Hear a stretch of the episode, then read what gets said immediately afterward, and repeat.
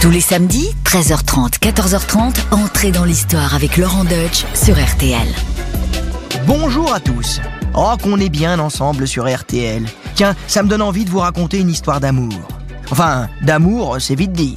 Ça commence comme une histoire d'amour, et ça le restera pour lui jusqu'à la mort, mais pour elle, c'est le début du cauchemar.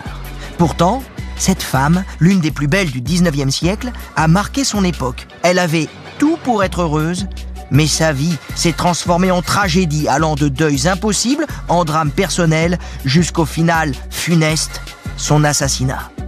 Elle a été duchesse puis impératrice, puis reine. Elle a inspiré le cinéma international et gardera pour longtemps le visage de Romy Schneider dans l'imaginaire collectif. Alors, mettez les voiles avec moi de Vienne à Corfou avec Elisabeth Wittelsbach, alias Sissi, impératrice d'Autriche, et entrons dans l'histoire.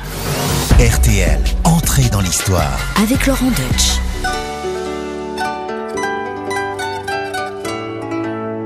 Voilà la rose de Noël.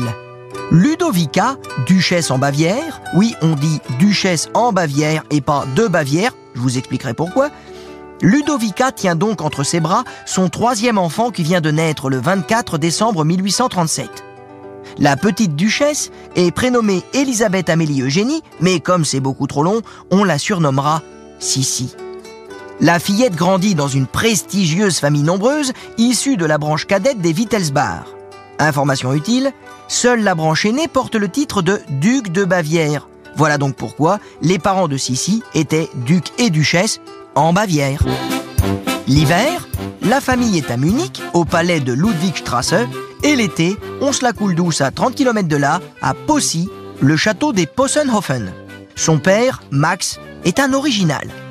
Il vit de ses rentes, joue les misanthropes et ne se plie pas aux attentes de la vie mondaine.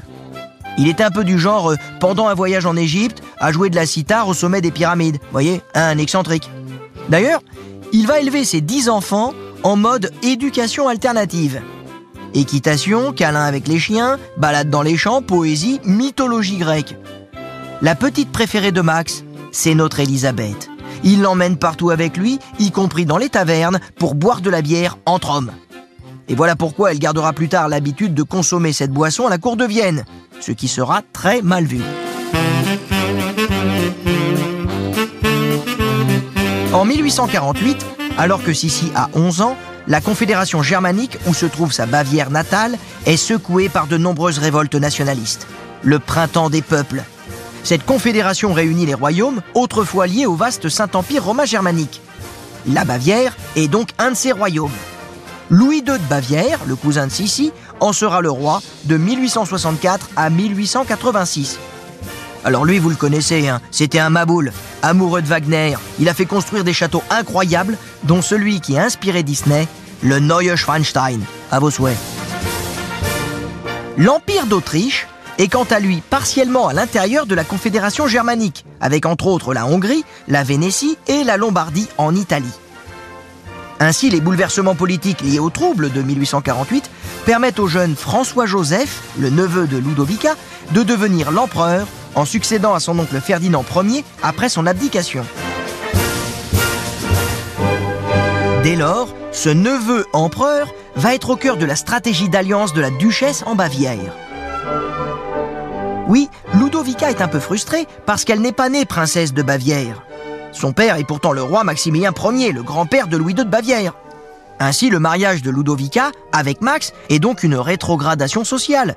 Toutes ses sœurs sont reines, impératrices ou archiduchesses dans la Confédération germanique. Elle se fera donc un devoir de bien marier ses enfants pour réparer son préjudice. La politique matrimoniale de Ludovica commence naturellement par son aîné. Elle a prévu de marier Hélène à son cousin, François-Joseph Ier. L'archiduchesse Sophie, la sœur de Ludovica, valide ce choix. Faut dire que Hélène est belle, grave et consciencieuse. Elle sera une remarquable impératrice. Nous sommes en août 1853. Ludovica s'apprête à partir en Autriche avec son aîné quand la cadette, Sissi, demande à faire partie du voyage. Va y avoir un grand bal pour les 23 ans de l'empereur et Sissi adore la valse. Ça fera du bien à cet enfant presque sauvage d'aller se polir un petit peu au contact de la cour.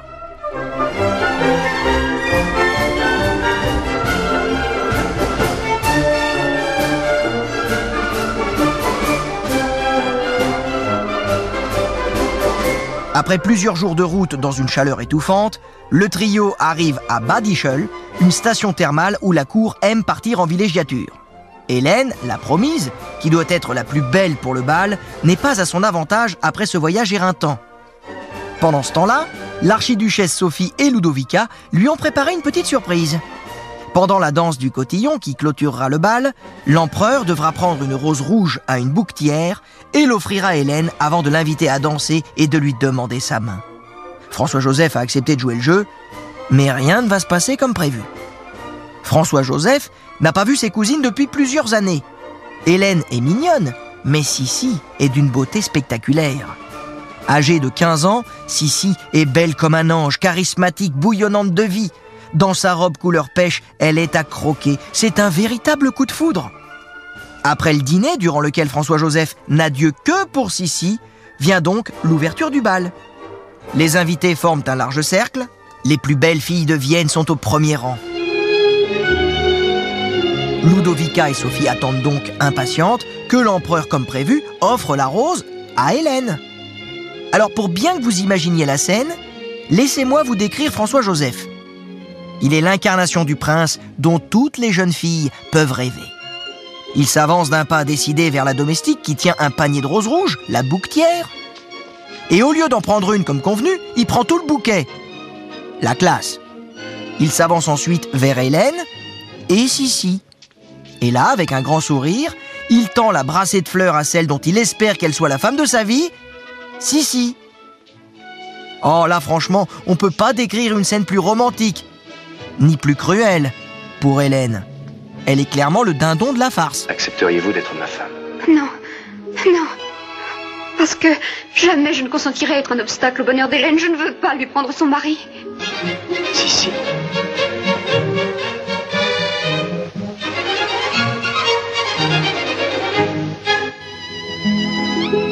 Ainsi, François-Joseph tend l'énorme bouquet de fleurs à Sissi. Hélène est sur le point de défaillir. L'archiduchesse Sophie s'étrangle. Hélène est pourtant une parfaite demoiselle, mais Sissi a beaucoup plus de tempérament.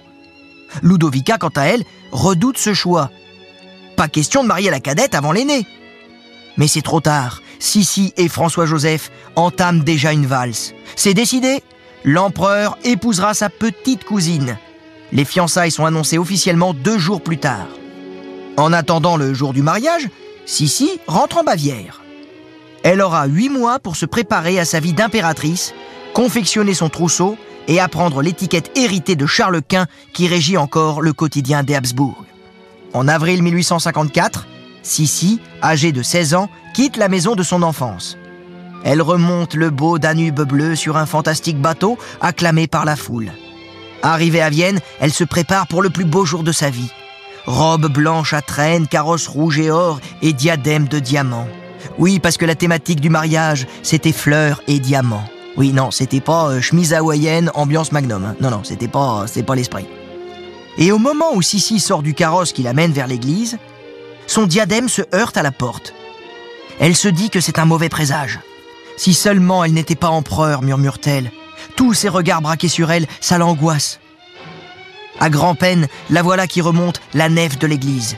Elle est impressionnée, elle est émue, sa vie va changer, elle le sait. Tous ses regards tournés vers elle, ça l'impressionne. Toutes ses attentes qui l'accompagnent jusqu'à l'hôtel sont perceptibles par cette jeune fille. Le soir des noces, Sissi est mise en chemise de nuit par sa mère et sa belle-mère, qui la couchent elle-même dans son lit avant de faire entrer François-Joseph dans la chambre de la nouvelle impératrice. Elle a 16 ans, il en a 23. Elle ne connaît rien de la vie, lui a connu quelques comtesses. Et en ce premier soir, même s'il meurt d'amour, François-Joseph a l'élégance de l'amour qu'il porte déjà à Sissi. Il sera patient. Les deux témoins maternels attendent derrière la porte. Le lendemain, Sissi est obligée de participer au petit déjeuner familial. On lui offre un petit coffret rempli d'or. Mais dans les faits, François-Joseph et Sissi ne consommeront le mariage que le troisième jour. Et en trois jours, Sissi a eu le temps de prendre la mesure du devoir qui l'attend. Sa réaction se manifeste dans la colère. Cette solitude lui est insupportable. Elle se met à composer des poèmes rageurs sur sa liberté perdue et l'angoisse d'être observée en permanence. En plus, Sissi se sent aussi oppressée par l'archiduchesse Sophie. Sa belle-mère veut l'assujettir à l'étiquette très stricte de la cour. Mais l'impératrice est une rebelle. Elle a une attitude séditieuse, elle fume, ce qui se fait pas à l'époque. En plus, elle se séparait jamais de ses grands chiens. C'est pas non plus euh, très protocolaire ça. Elle ne se fait pas à l'étiquette. Du coup, elle va se faire rapidement détester. On l'a dit, sotte, dénuée de conversation, ce qui est faux, mais Sissi n'est pas du genre à parler de la météo pour faire la conversation. Elle préfère occuper son temps à s'instruire. Le matin, dans son cabinet, elle reçoit son professeur de hongrois, qui lui transmet son amour du pays.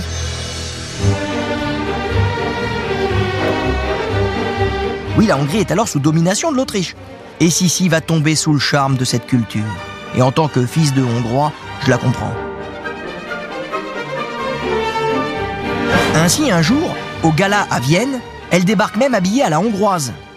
Les Viennois, euh, ça leur plaît pas trop. Hein. La fibre libérale de l'impératrice s'éveille en 1856 lors d'un grand voyage du couple à travers l'Empire. La Vénétie et la Lombardie aspirent davantage à devenir italiennes plutôt que de rester sous la férule de François-Joseph. Et lorsque le couple arrive dans la Sérénissime, il est boudé par l'aristocratie locale. Le soir, lorsque François-Joseph et Sissi se rendent à la Fenice, le mythique opéra de Venise, personne ne les salue. Sissi se rend compte que les Vénitiens ont besoin de retrouver leur honneur. Elle pousse alors son époux à annuler les sanctions prises contre les révoltés de 1848. Cette décision fait remonter en flèche la cote de popularité du couple. C'est une première victoire politique pour Sissi. L'atout charme des Autrichiens démontre un certain sens politique. Mais ce succès pour Sissi est de courte durée. Les Lombards, eux, se montrent impitoyables.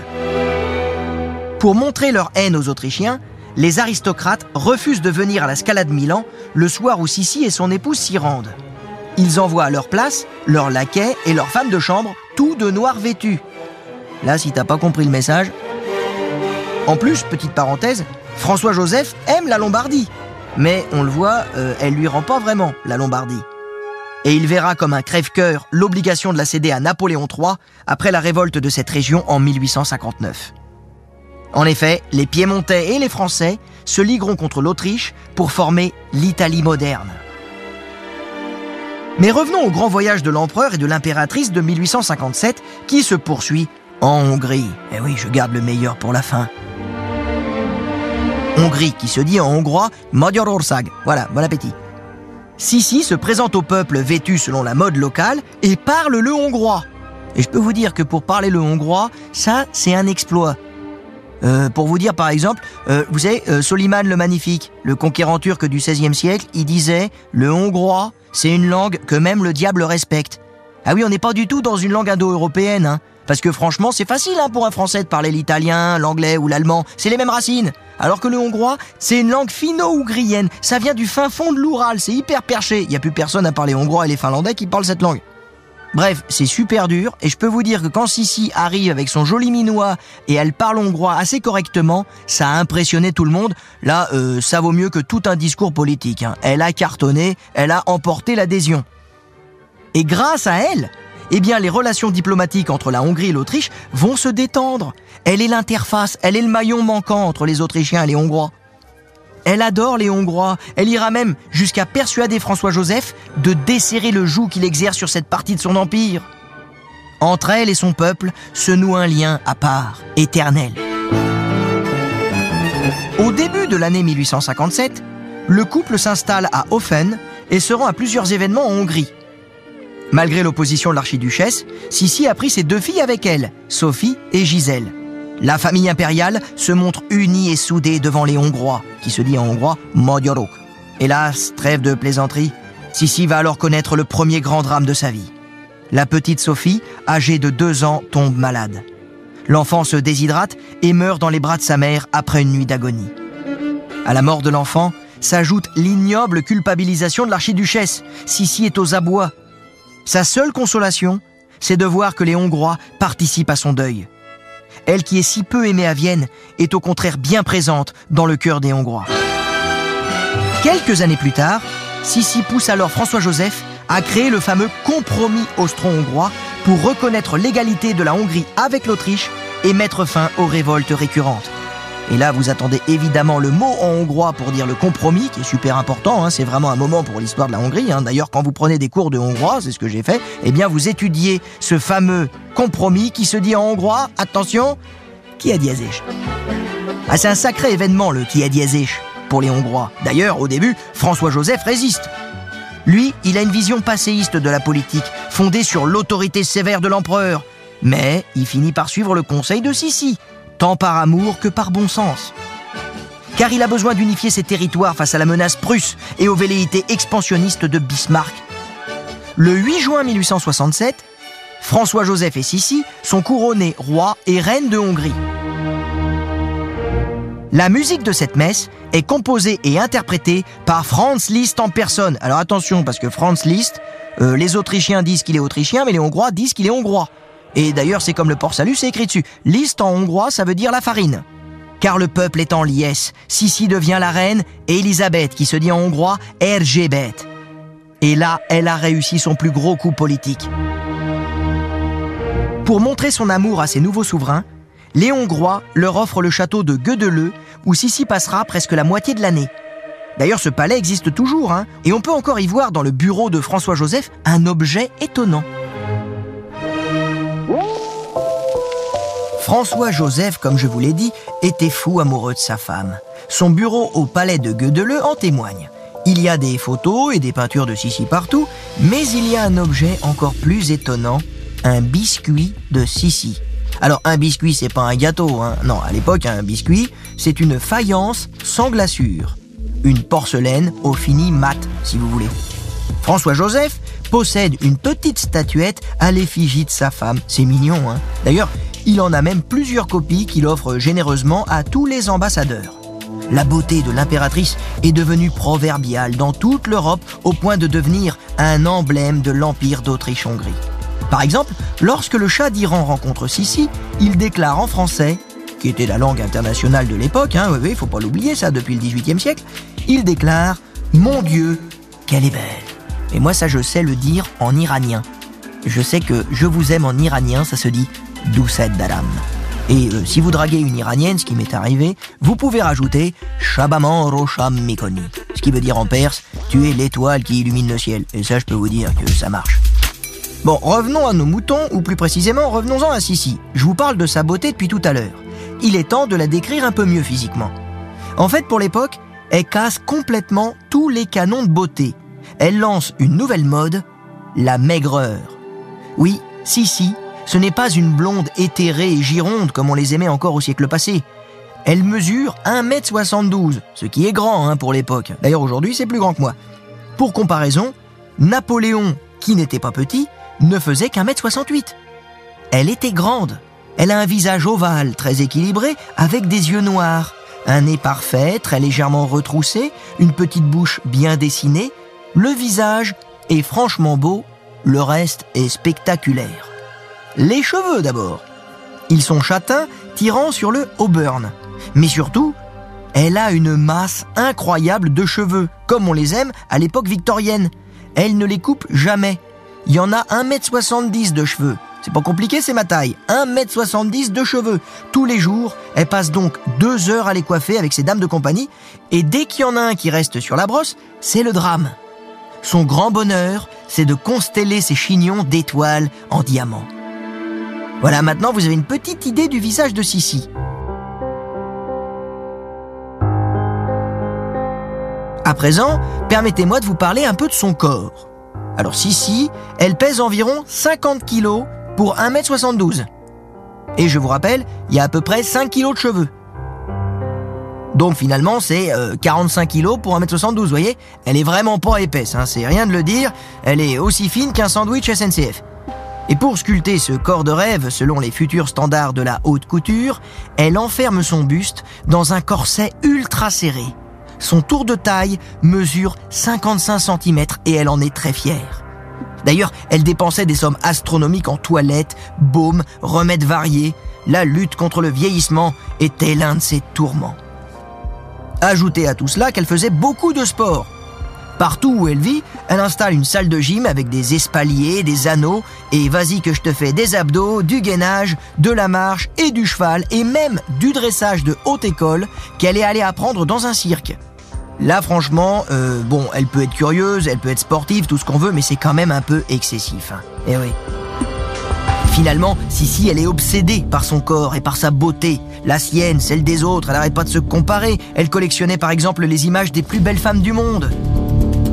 Elle avait une petite tendance à la paranoïa, hein, et vraiment le sport, c'était son shoot, c'était sa drogue, elle devient addicte. Alors du coup, c'est vrai qu'elle a une belle et longue silhouette musclée, mais pour se maintenir en forme, elle se pèse tous les jours. Et là, je vous vois venir. Vous vous dites qu'elle est anorexique. Les historiens se sont posé la question.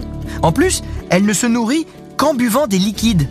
Du lait, du bouillon de légumes, du jus de steak, Hein, non, non, pas de la viande, hein, juste le jus du steak, on touche pas à la viande. Et puis, du jus d'orange pour les vitamines. Même sa belle-mère s'énervait de la voir se nourrir de bouillon à table. Dans le bouillon, la soupe, le brouet, là, c'est bon pour les paysans, pour les pauvres. Dans l'aristocratie, dans la noblesse, on mange de la viande, du gibier, la chasse. Ah si, quand même, elle a un péché mignon, si, si. Les glaces et les bonbons à la violette. Mais à part ça, elle faisait attention à tout. Il faut dire qu'elle a très tôt compris que sa beauté était son atout principal pour séduire et pour cacher son profond mal-être que trois deuils terribles vont aggraver.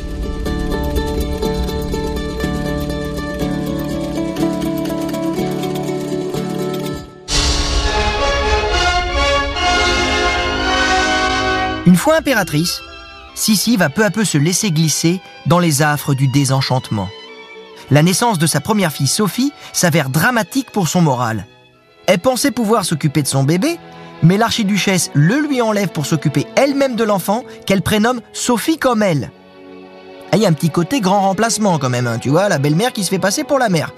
Et ce sera la même chose avec Gisèle, puis avec Rodolphe, le prince héritier, et avec la petite dernière, Marie-Valérie. Et la mort de la petite Sophie dans les bras de Sissi pendant le voyage en Hongrie finit de la persuader qu'elle est une mauvaise mère. Elle cède et accepte l'arrachement. Cela marque le début de longs épisodes dépressifs qui frappent tous les Wittelsbach. Selon une recherche récente, un gène de la dépression pourrait exister et frapper plusieurs membres d'une même famille. Mais à l'époque de Sissi, on comprend pas tout ça. Et on vend pas d'antidépresseurs dans les pharmacies. Ainsi, est-ce la dépression qui fait somatiser Sissi? Car l'impératrice commence à manifester des symptômes ressemblant à la tuberculose. Elle a à peine 25 ans, elle commence à cracher du sang. Du coup, les médecins de la cour recommandent du soleil. Ils n'ont pas compris que Sissi n'a pas la tuberculose. En réalité, elle fait une énorme dépression, elle commence à perdre pied. À l'automne 1860, on l'envoie se reposer à Madère avec ses dames de compagnie pendant plusieurs mois.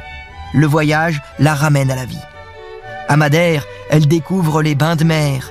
Elle vit avec ses amis de manière bourgeoise, sans étiquette. Mais Sissi, comme quand elle était petite, ne tient pas en place.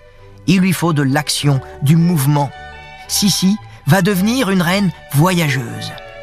En plus de son yacht personnel offert par son mari, qui s'appelle le Miramar, elle se fait construire par une société de train deux wagons privés qu'elle peut faire accrocher à la locomotive de son choix pour aller vers n'importe quelle destination.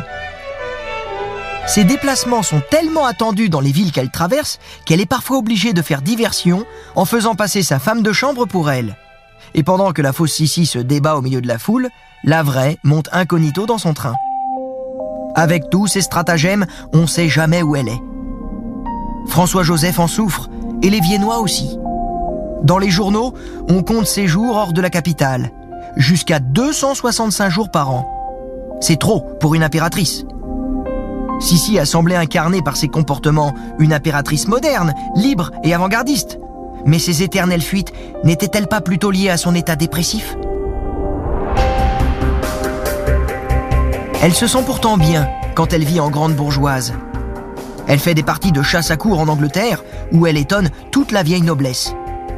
Sissi est une incroyable cavalière.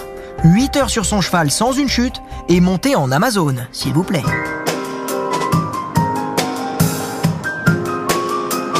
En 1875, elle fait un séjour en pays de Caux, en France, soi-disant pour prendre soin de la santé de sa cadette Marie-Valérie.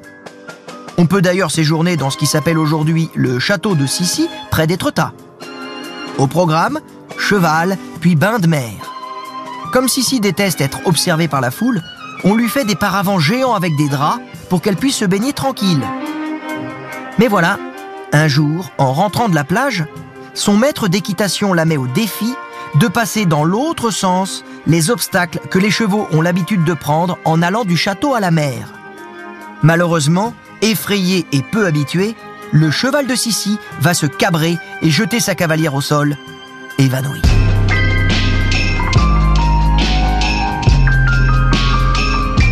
Vite, on fait venir les médecins, on lui frotte les tempes, Sissi se réveille enfin.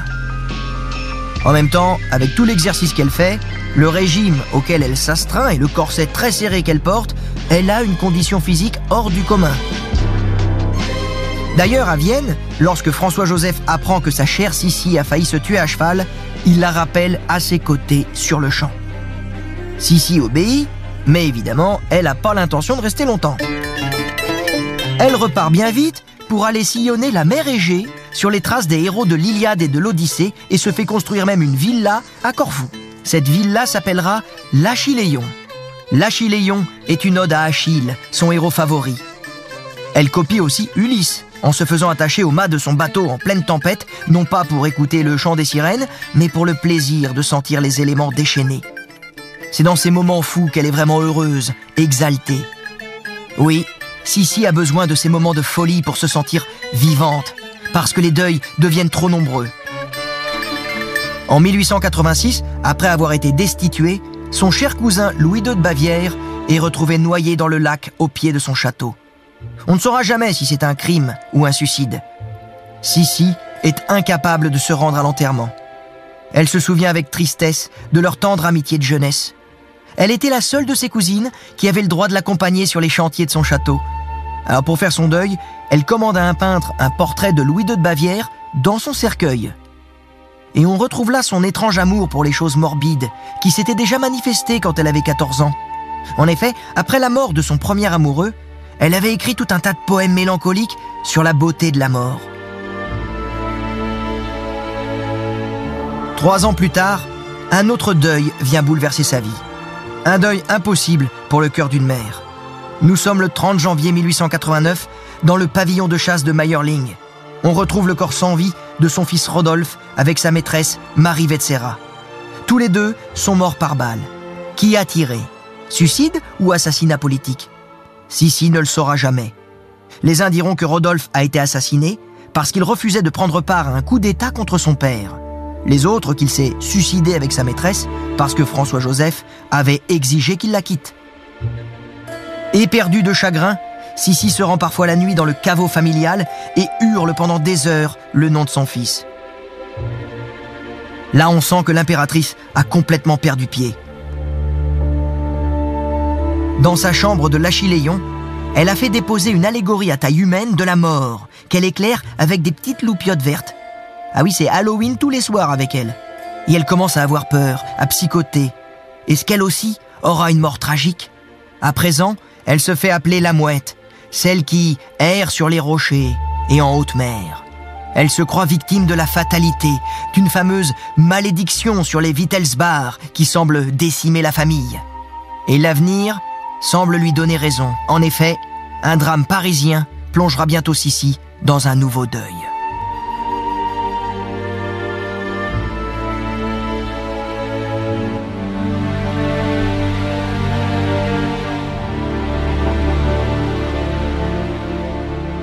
Le 4 mai 1897, les dames de la bonne société parisienne ont organisé une vente au profit des démunis au bazar de la Charité. Tout va bien, mais soudain, une lampe éclate et met le feu au mur. La peinture, à la térébenthine, accélère la combustion. Il y a peu d'issue, et les femmes en robe à panier se bousculent et se piétinent. C'est un carnage.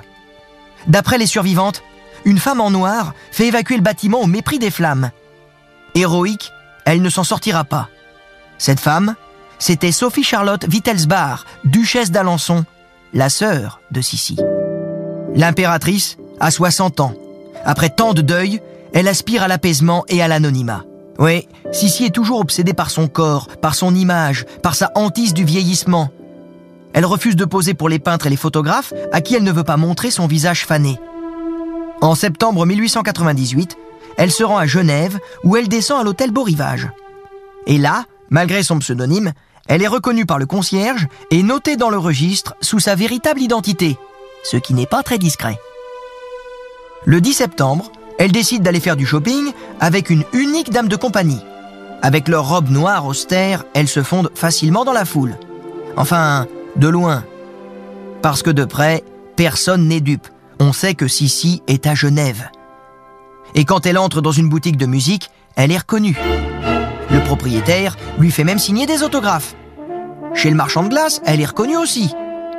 Un peu plus tard, sa dame de compagnie lui demande de se presser car elles doivent vite se rendre à l'embarcadère de l'hôtel pour prendre un bateau et partir de l'autre côté du Léman avant de revenir à Vienne. Mais Sissi prend son temps. Hélas. Elle repasse par sa chambre, demande du lait, admire une dernière fois le Mont Blanc. Et quand la dernière sonnerie d'appel du bateau retentit, l'impératrice sort juste de l'hôtel. Enfin, elle décide de se presser. Elle soulève ses jupes et court au petit trot sur l'embarcadère. Tout à coup, un homme la bouscule. Elle tombe à terre. Le malotru poursuit son chemin en vitesse. Sa dame de compagnie l'aide alors à se relever pour grimper sur le bateau, mais l'impératrice a toutes les peines du monde à marcher. Arrivée sur le pont, elle défaille. La dame de compagnie dégrave son corset et découvre trois petites taches de sang sous le sein gauche.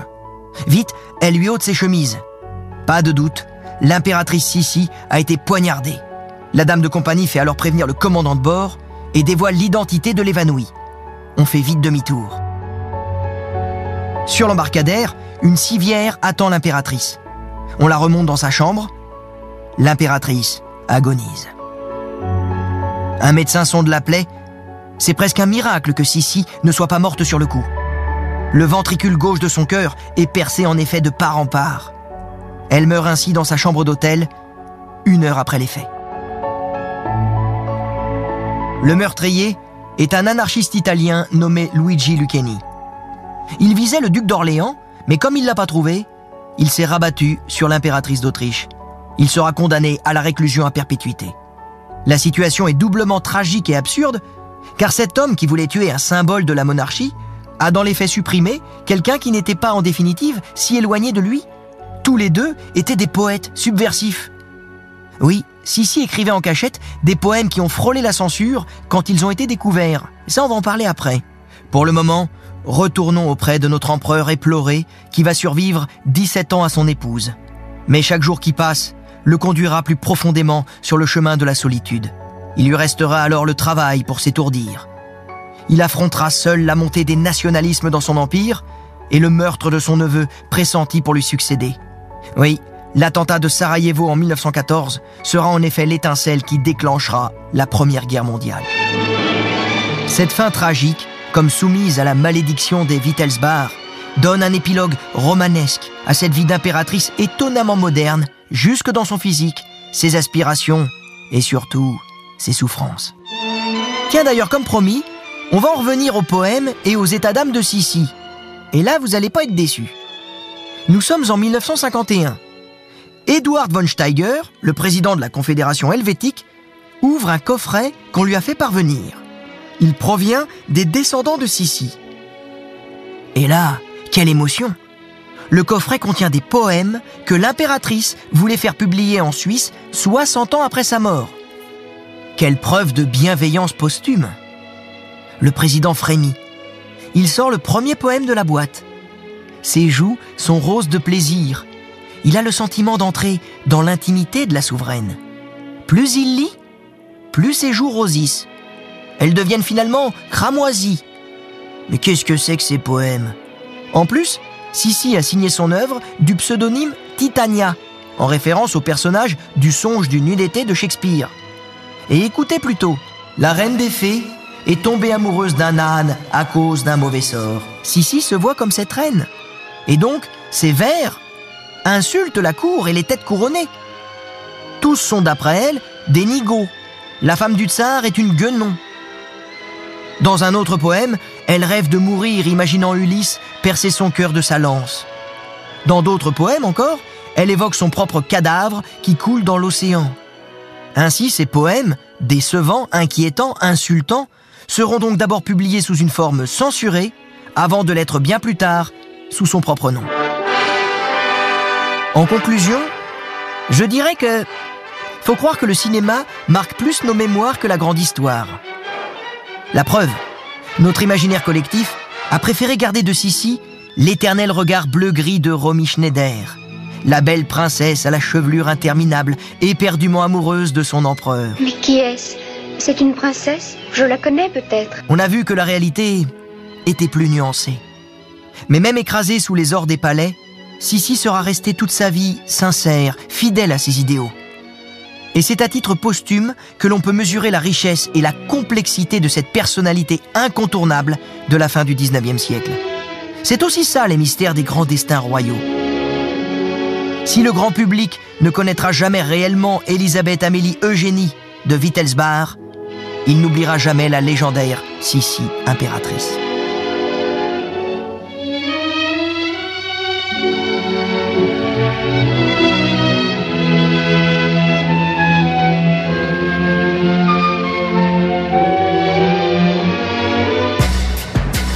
Entrez dans l'histoire.